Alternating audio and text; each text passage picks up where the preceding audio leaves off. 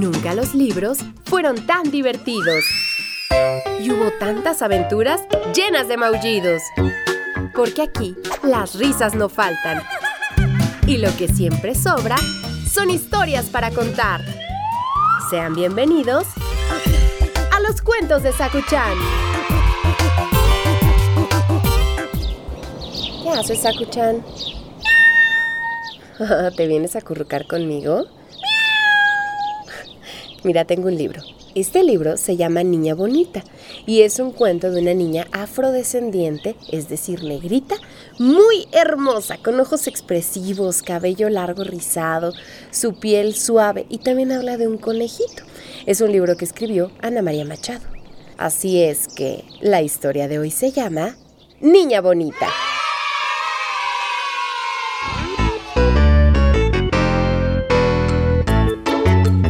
Había una vez una niña bonita, bien bonita. Tenía los ojos como dos aceitunas negras, lisas y muy brillantes. Su cabello era rizado y negro, muy negro, como hecho de finas hebras de la noche. Su piel era oscura y lustrosa, más suave que la piel de la pantera cuando juega en la lluvia. A su mamá le encantaba y a veces le hacía unas trencitas todas adornadas con cintas de colores y la niña bonita terminaba pareciendo una princesa de las tierras de África o un hada del reino de la luna. Al lado de la casa de la niña bonita vivía un conejito blanco, de orejas color rosa, ojos muy rojos y hocico tembloroso. El conejo pensaba que la niña era la persona más linda que había visto en toda su vida y decía, Cuando yo me case quiero tener una hija negrita y bonita tan linda como ella. Por eso un día fue a donde la niña y le preguntó, Niña bonita, niña bonita, ¿cuál es tu secreto para ser tan negrita? La niña no sabía, pero inventó. Ha de ser que de chiquita tomé mucho café negro. El conejo fue a su casa, tomó tanto café que perdió el sueño y pasó toda la noche haciendo pipí. Pero no se puso nada negro. Regresó entonces a donde estaba la niña y le preguntó otra vez. Niña bonita, niña bonita, ¿cuál es tu secreto para ser tan negrita? La niña no sabía, pero inventó. Ha de ser que de chiquita comí muchas uvas negras. El conejo fue a buscar una cesta de uvas negras y comió y comió hasta quedar atiborrado de uvas.